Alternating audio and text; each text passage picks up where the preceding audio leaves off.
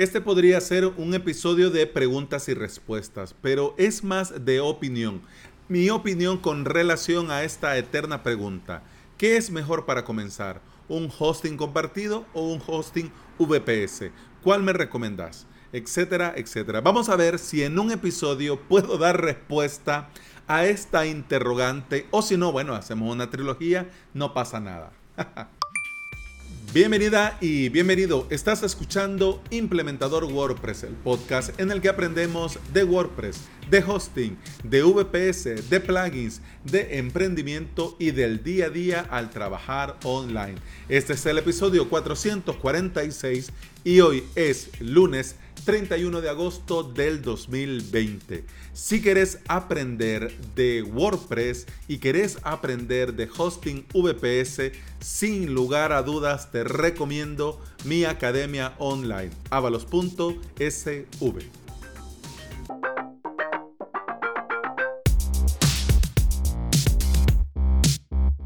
Antes de cualquier otra cosa y antes de decirte cualquier otra cosa, quiero que quede claro una, una, lo primero, lo primero que tiene que quedar claro es que lo mejor que es para vos no tiene que ser lo mejor para mí y viceversa. Es decir, lo mejor para mí no necesariamente tiene que ser lo mejor para vos. Cada uno de nosotros, vos y yo, somos hijos de nuestro Padre y de nuestra Madre. Así como cada proyecto es como es. No hay proyectos iguales. Algunos tienen algunos aspectos muy parecidos, pero no. Cada proyecto es como es. Incluso cada cliente es como es. Y además, cada WordPress, aunque parten de una misma base, con el tiempo se convierte en algo muy particular, ya sea por los plugins, por los temas, por las cuestiones a medida, por los usuarios, por las cuestiones de seguridad, etcétera, etcétera. Esto mismo que te voy diciendo a manera de introducción, esto mismo pasa con el hosting. Yo no uso hosting compartido. Yo uso 100% hosting VPS, pero ese soy yo y a mí me va muy bien, pues pero ese soy yo. Entiendo que muchos les resulte atractivo porque va muy bien, porque han oído muchas eh, ventajas, pero no significa que todo el mundo tenga que estar con un hosting compartido, ¿ok? Porque si bien es cierto, como te digo, que tiene muchas ventajas, vas a tener mejor rendimiento, super velocidad y un interminable, etcétera, etcétera, también también tenés que estar pendiente de muchas cosas, de cosas que con el hosting compartido no vas a tener que estar pendiente. En cambio, con el hosting VPS sí. Por ejemplo, las actualizaciones del sistema operativo, la seguridad del VPS, el panel de control, el software, el rendimiento, el consumo de recursos, etcétera, etcétera. ¿A quienes yo les recomiendo? Comenzar con hosting compartido. Primero, a los que van comenzando en este hermoso mundo de la implementación sitios de WordPress y que van a tener prácticamente webs de pruebas. Para esto sí recomiendo un compartido. ¿Para qué te vas a liar con el VPS? Sí, viene bien el VPS si ya querés aprender desde un principio, pero depende de cada caso. Por ejemplo, hosting compartido. Si tienes un par de webs de consumo moderado, medio, pues está bien un hosting compartido. Por ejemplo, si ya tenés un poco más de experiencia, pero y tenés varios WordPress, pero todos son de bajo consumo, es decir, no tienen plugins que consuman mucho recurso, pues entonces también hosting compartido. También, sin lugar a dudas, le recomiendo yo hosting compartido al que no quiere aprender de VPS y el que no quiere complicarse con nada del lado del servidor. Sí o sí, hosting compartido. ¿Para qué te vas a meter si no querés aprender y tampoco, ya que no tenés ni tiempo ni ganas, tampoco te querés meter a eso? Pues entonces, hosting compartido y ya está. Por correo me preguntaba Daniel, ojo, me dice, estoy realizando un proyecto con un cliente y queremos tener una web, un e-commerce y una comunidad alojada en un solo hosting. Quisiera saber si podría aprender e implementar todo en el hosting VPS, ya que mi mayor temor es que un hosting compartido se caiga todo. Vamos, quedémonos con esto.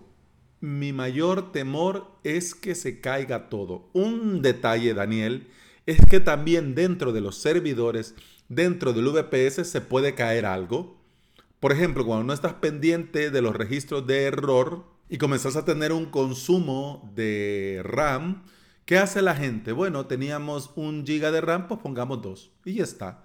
No se ponen a ver qué causó el problema, qué estaba consumiendo recursos, porque posiblemente son cosas que puedes resolver y no es porque tus webs ya necesiten más. ¿Ok? Porque al final con el VPS no se trata solo de subir por subir. Se tiene que tener claro por qué vas a subir porque ya es el momento el que necesita más recursos en general. Pero vamos a cómo se te puede caer algo dentro del VPS. Por ejemplo, cuando no estás pendiente de los niveles de consumo y llega a niveles críticos, por ejemplo, el procesador, la RAM, y ya comienza error de servidor, los errores 500, error de la base de datos, no se pudo conectar, etcétera, etcétera. Si vos ves, Daniel, con el VPS vas a tener que estar pendiente, pero las webs te van a ir muy bien y vas a tener todo el recurso para tus proyectos. Vos querés comenzar y querés comenzar a implementar y lo querés aprender, pues se puede aprender perfectamente. De hecho, en avalos.sv vas a tener todo lo necesario para aprender de WordPress y aprender a crearte tu hosting VPS. Pero aquí tenés que ver un factor, el tiempo. Tenés tiempo para ponerte con los cursos, probar y testear para poder desplegar cuando ya estés 100% seguro. Sí, pues entonces enhorabuena. Entra, suscríbete, bienvenido y todo lo demás y ya vas a ver que vas a aprovechar al máximo y que en un Peace Plus ya vas a tener montado tu propio hosting VPS. Y no se te va a caer nada porque vas a aprender a estar pendiente al monitoreo, al aquí, al allá y todo muy bien. Y hablando de hosting y de hosting compartido, en nuestro grupo de Telegram de implementador WordPress, Tony nos preguntaba, una pequeña consulta. Estoy próximo a comprar host para comenzar unos proyectos en WordPress. Serían proyectos de aprendizaje, los cuales definitivamente quiero desplegar. Mi pregunta es, un hosting tipo SiteGround, web de empresa, Hostinger, los que he revisado hasta el momento me permitirían tener varios sitios hechos en WordPress y que sobre varios sitios en plataformas mixtas, por ejemplo, un sitio en Wix, otro o algún otro gestor de contenido de webs que tantos hay, otros en WordPress y así. Vamos a ver, Tony. Hosting compartido existen varios y algunos muy buenos. No sé si te van a dejar crearte varias, varios webs, varias webs, varios WordPress, tener varios dominios en una sola cuenta. Entiendo por lo que pude ver en el tiempo que usé hosting compartido, que en algunas empresas tenés planes básicos que solo te permiten trabajar con un dominio y con subdominios. Entonces puede ser en estos planes muy básicos que no te dejen. Yo tengo ya varios años de no usar hosting compartido, pero lo que tenés que ver, quítale eh, lo que has oído de una empresa, de otra, o lo que te dicen en un sitio de un lado de otro, porque vas a oír que SiteGround es una maravilla y ya te digo yo que no lo es. Pero lo que tenés que fijarte es de lo que te ofrecen. Tenés que ver, por ejemplo, de lo básico, básico, básico. Te dan certificados SSL Let's Encrypt gratuitos. ¿Qué versión te ofrece del software para el servidor web? Es decir, PHP, MySQL, MariaDB, Apache. ¿Qué, ¿Qué versión? Porque si te salen con PHP 5.6, ese hosting, por más que te lo digan, no es bueno. Así de simple, así de sencillo. Otra pregunta. ¿Te dan backups? ¿Con qué, ¿Con qué frecuencia te lo hacen? ¿Podés restaurar a demanda un backup desde el lado del servidor? Al tener un problema, ¿cómo te resuelven? ¿Son resolutivos? ¿Te dejan tirado? Con, ¿Escribís ahora y te contestan en tres días? ¿Cómo es? Estas cosas son las que vos tenés que ir viendo. Y mira, algo que no falla es el servicio antes de pagarles. Pregunta. Escribile directamente y pregunta. Directamente, ¿por qué? Mira, yo tengo duda ¿Por qué debería de escogerte a vos y no a la competencia? Y mira qué te dicen. Y de lo que te digan, mira que podés verificar con compañeros, colegas, incluso hasta dentro del mismo grupo de Telegram. Nos comentás, miren, me dicen esto, ustedes qué opinan, cómo lo ven, qué experiencia tienen. Pero eso es importante que no te dejes llevar por lo que la dice, por lo que dice la gente o por lo que dicen en ciertos sitios o en ciertos blogs. Todo mundo recomienda SiteGround, Hostinger, HostGator, Web Empresa, etcétera, etcétera, porque tienen enlaces de afiliado, porque tienen un sistema de afiliación y al final del mes la empresa de hosting le paga a esta gente por todos los afiliados que ha podido conseguir en el mes y en algunos quedan con suscripciones mensuales que mensualmente le están pagando. Es decir, hay gente que vive de decirte que SiteGround es un buen hosting. ¿Es malo esto de los afiliados? No, no, nada para nada. Es un modelo de negocio totalmente válido pero que lamentablemente se ha abusado mucho de él y mucha gente ni prueba los servicios y los recomienda solo por ganarse el enlace de afiliado, porque des clic desde su web, etcétera, etcétera. Pero al final de esto no va el episodio. Yo te lo digo con total sinceridad, porque lo creo. Si no tenés experiencia con el hosting VPS y el presupuesto no te da para contratar a alguien que te lo lleve o para contratar a alguien que te lo ponga a punto, o para, pagar a alguien que te acompañe en el proceso de la creación, de la puesta a punto, etc. O por ejemplo, eh, no te puedes permitir pagar un panel de control, aunque lo vas a necesitar, te va a servir, pero no podés. Me gusta, pero es de pago, entonces no puedo. Mm. Y si no tenés tiempo para aprenderlo por vos mismo, lo mejor para comenzar va a ser que comences con un hosting compartido o con alguien que ya tiene sus VPS que sea de tu confianza y que te dé alojamiento dentro de sus servidores para tus proyectos. Lo importante es tener claro, vas comenzando. Y como vas comenzando, también tenés que tener claro que en un principio no te estás casando con nadie. Comenzá con la oferta que mejor se adapte y con el tiempo, cuando el presupuesto o los proyectos crezcan, vas a poder cambiar o pivotar si es necesario. En mi opinión, si querés comenzar y hacerlo bien, es con un hosting VPS.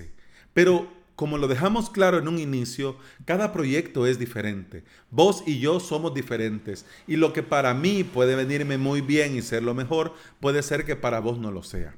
Lo importante es comenzar, avanzar y tener a quien preguntar. Y aquí es donde quiero invitarte cordialmente, estimada oyente, estimado oyente, a nuestro grupo de Telegram t.me barra implementador o vas a Telegram y en el buscador pones implementador WordPress y ahí te sale el grupo, te unís, te vamos a dar la bienvenida y ya vas a ver, es un espacio muy agradable donde todos vamos compartiendo y van surgiendo temas, van surgiendo preguntas y desde el respeto se lee, se responde y hay un buen ambiente. Lo importante es que no hay preguntas buenas o malas. Lo importante es que vos tenés la duda y te gustaría saber de alguien o de mucha gente que ya ha caminado porque mira, en esto de implementar y de trabajar online y de hosting y de WordPress, todos vamos caminando, todos vamos aprendiendo. Algunos ya tenemos algún tiempo, algún recorrido, pero algunos otros llevan mucho más tiempo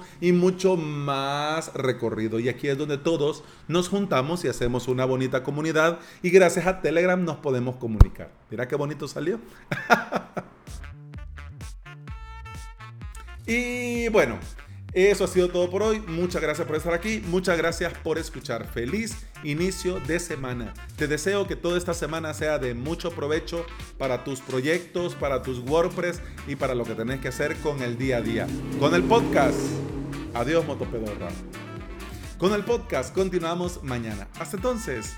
Salud. Pam pum pam pam pam pam pum pam